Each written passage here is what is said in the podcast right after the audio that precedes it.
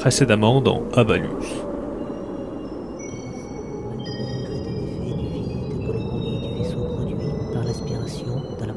l'estomac. Médication, usage du camphre, de la cigarette pour maintenir la force des aspirations, friction tantôt à l'alcool camphré ou à l'eau de Cologne sur le creux de l'estomac, tantôt à l'eau sédative. Embarquez-vous à jeun et déjeunez copieusement en mer avec du vin généreux.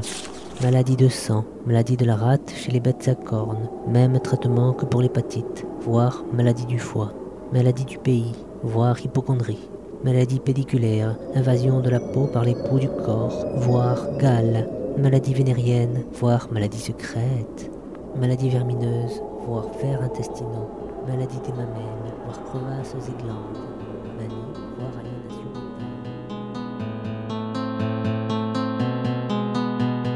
mentale. La montagne est grondée, la terre en tremble encore. Les flots indociles hurlent leur colère, ils crachent sous le vent qui les gifle et les punit en retour en les collant à terre. Lorsque le calme est enfin revenu, tous les yeux se sont braqués dans la même direction. Une souris, la montagne a accouché d'une souris. Des tests de paternité sont en cours sur l'île d'Abalus.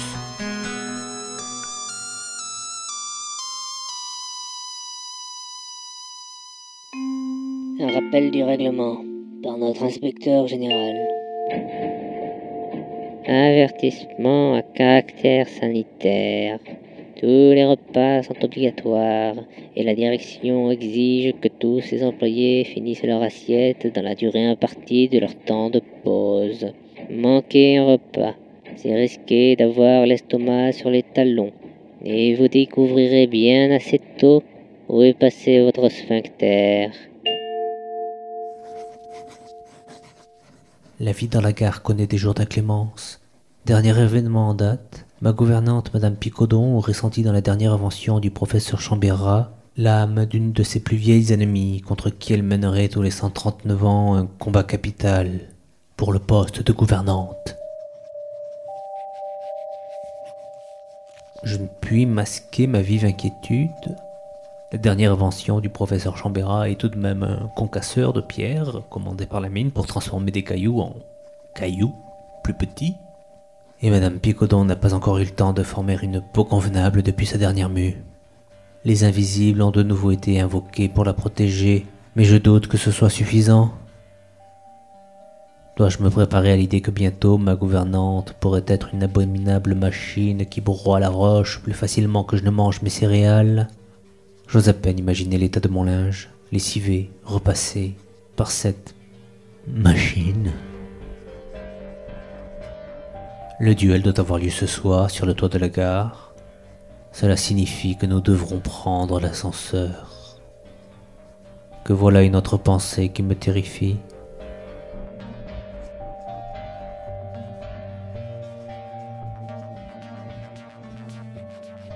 Madame Picodon semble confiante quant à l'issue de ce duel. C'est un comble. C'est elle qui me réconforte alors que je devrais être en train de la soutenir. Elle sait que je ne suis plus tout à fait moi-même depuis quelque temps.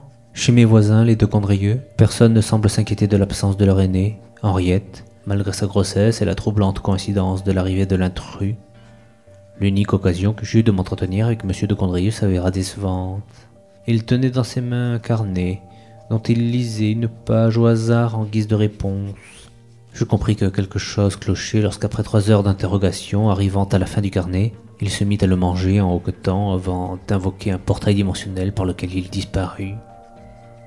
Pour me changer les idées, M. Salaire m'a concocté une petite surprise, il paraît. J'aime bien les surprises. La débauche et le libertinage volontaire sont des aberrations morales de gens qui veulent avec l'esprit ce qu'ils n'ont pas la force d'exécuter avec les sens. C'est le blasphème de l'impuissance, c'est la frénésie de la honte, c'est l'irritation d'un être qui, n'ayant pas assez de force pour accomplir un devoir, use ce qui lui en reste à le simuler. Étudiez bien le mécanisme de toutes les maladies physiques qui émanent de causes morales, et vous arriverez à cette conclusion que les causes morales de nos maladies se réduisent en définitive à la honte et à la crainte, au remords et à la prévision, au souvenir du passé et à l'appréhension de l'avenir.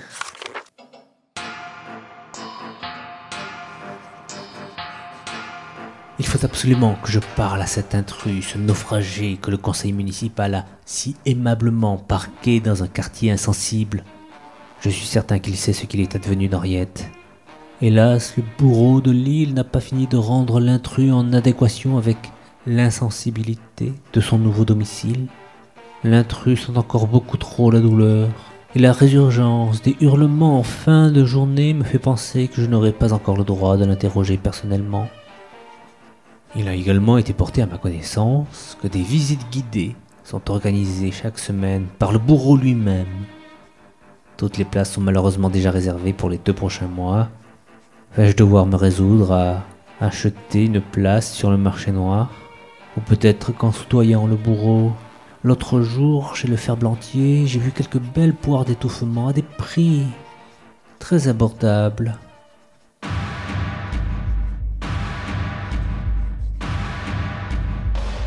Avant d'écrire au sujet de la surprise de M. Salaire, je dois évoquer cet ascenseur que tout le monde répugne à utiliser.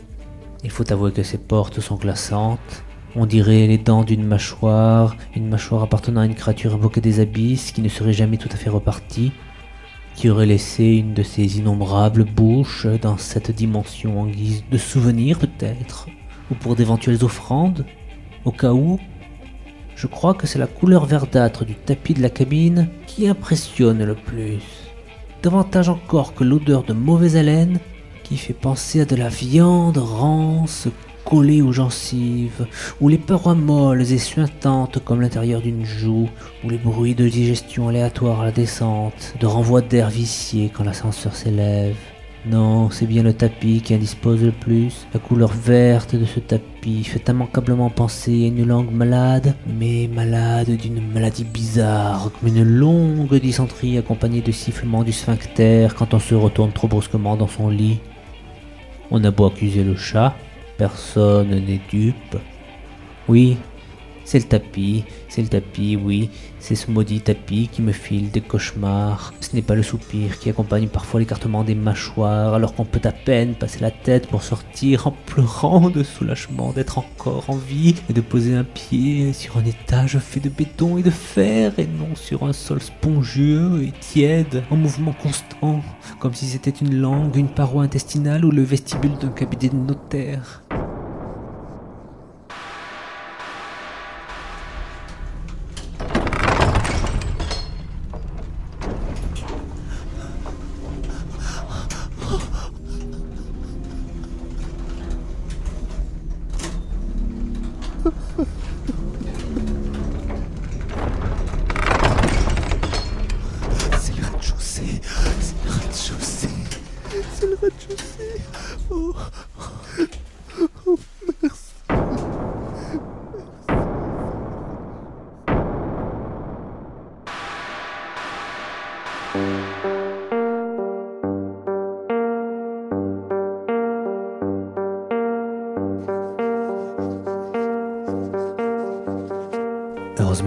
Est là pour me changer les idées. Le doyen des cheminots a préparé une petite surprise pour me divertir avec la complicité du professeur Setmoncel, la titulaire de la chaire des études météorologiques. Ça fait longtemps qu'on n'a pas eu l'occasion de rire, me dit-il en agitant son petit doigt détachable sur mon nez. Comme on pouvait s'y attendre, il enchaîna avec la blague désormais canonique, celle qui commence par mon petit doigt m'a dit. Et donc son petit doigt lui dit qu'une tempête va bientôt arriver. Une tempête sur Abalus, c'est un divertissement incontournable qui réunit toute l'île, en grande partie parce que ainsi il est plus facile de compter les survivants. Les agents de quai sont déjà en ébullition, j'ignorais qu'ils pouvaient bouillir au pied de la lettre. C'est un spectacle fascinant de les voir s'évaporer dans un bruit de cuisson de pâte. D'après les explications de Monsieur Salaire, les agents de quai changeraient de forme en fonction de l'environnement pour assurer au mieux leur tâche principale qui est de défendre la gare. Je pas eu le temps de demander quelle forme ils avaient adopté, car déjà les cloches sonnaient l'activation de la machine à tempête du professeur Setmoncel.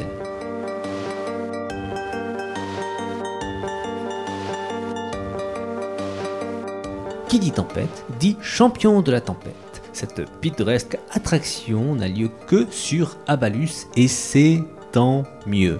Personne ne voudrait reproduire ailleurs, les coutumes de l'île se seraient là dépossédées de son héritage culturel si particulier.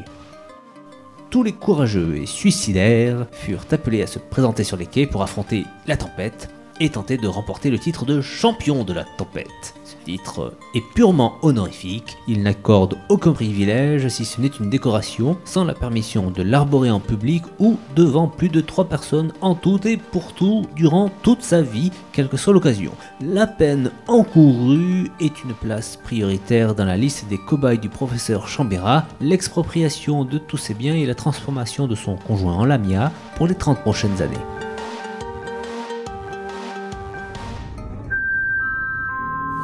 S'il vous plaît.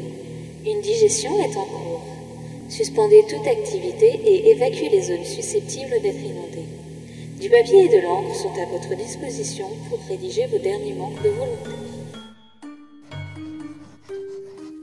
Cette fois encore, les prétendants au titre de champion de la tempête furent désignés contre leur gré par manque de participants. Ils devaient choisir leur arme parmi celles proposées par l'université pour cette tempête, il n'y avait que des flûtes à trois trous, à l'exception d'un casque magique orné de gigantesques cornes métalliques. Il s'agissait vraisemblablement d'un don de quelque démon local.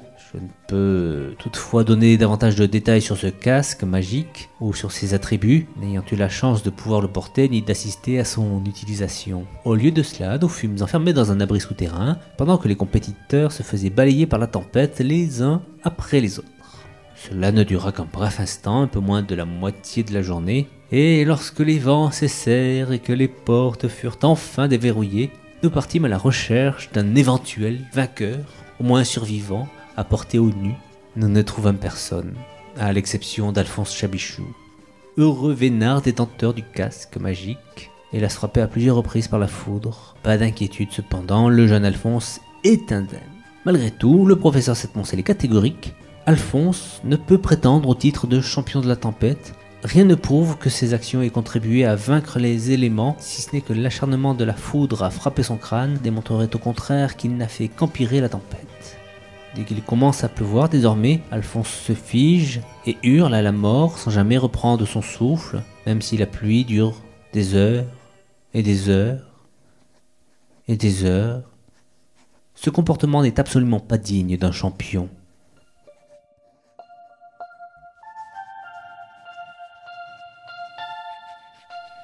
Je viens d'apprendre que malgré la tempête, le duel de titans entre Madame Picodon et le concasseur a bien eu lieu, et il s'est soldé par une victoire écrasante de celle qui reste ma gouvernante. Dans un duel de pierre-papier-ciseaux, difficile de sortir autre chose que pierre quand on est un concasseur.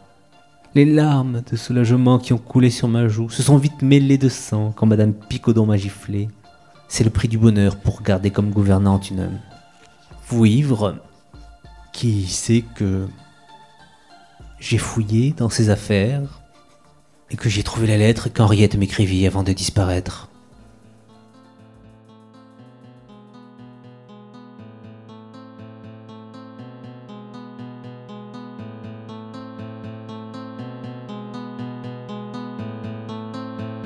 Quand on parle du temps qu'il fait, on évoque souvent la couleur du ciel. Or le ciel n'a pas de couleur, c'est un paravent qu'il utilise pour masquer son intimité quand il parade nu. Il peut bien parader ainsi. Il n'y a personne au ciel, comme le dit le poème. La surpopulation dans les feux de l'abîme alarme les démons de l'enfer l'étolier. Prenez garde, mortels, et rachetez vos crimes. Ici, seul flambe le prix de l'immobilier.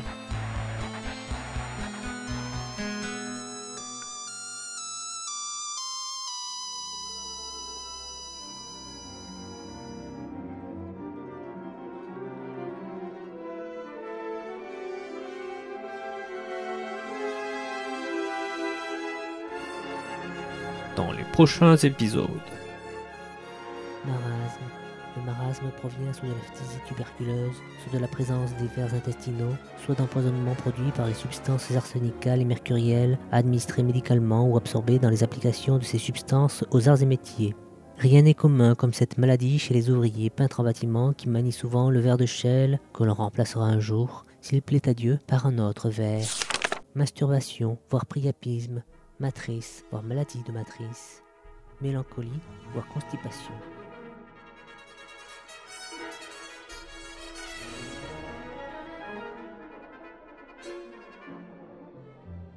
C'était Tempête, sixième épisode d'Abalus, journal d'un chef de gare, un feuilleton ramage et plumage. Prochain épisode le 2 juillet, sauf Gordien dans le Lara tranché. Merci à Flora Belten pour prêter sa voix aux annonces de gare. Je sais qu'elle a révisé, elle a eu le courage de prendre le train pendant les grèves. Merci également à Masden dont la musique illustre chaque épisode, à l'exception ici du dialogue du vent et de la mer de Debussy. Les extraits du carnet sont tirés du manuel annuaire de santé de François-Vincent Raspail, 6 édition. Qu'est-ce qu'une nouveau ivre? Le prix du bonheur est-il indexé sur l'inflation? Comment Alphonse Chabichou respire-t-il quand il hurle à la mort? Toutes ces questions n'auront pas de réponse sur ramageplumage.wordpress.com ni sur la page Facebook du feuilleton Ramage et Plumage, tout ça au pluriel. Moi, c'est Merle et je suis là pour vous rassurer. Tout ne va pas bien se passer, mais tout va arriver très vite, trop vite. Vous ne verrez rien venir, c'est grave, c'est très grave, mais pourquoi vous en faire? Vous ne vous rendrez compte de rien quand il sera trop tard Vous serez déjà passé à autre chose.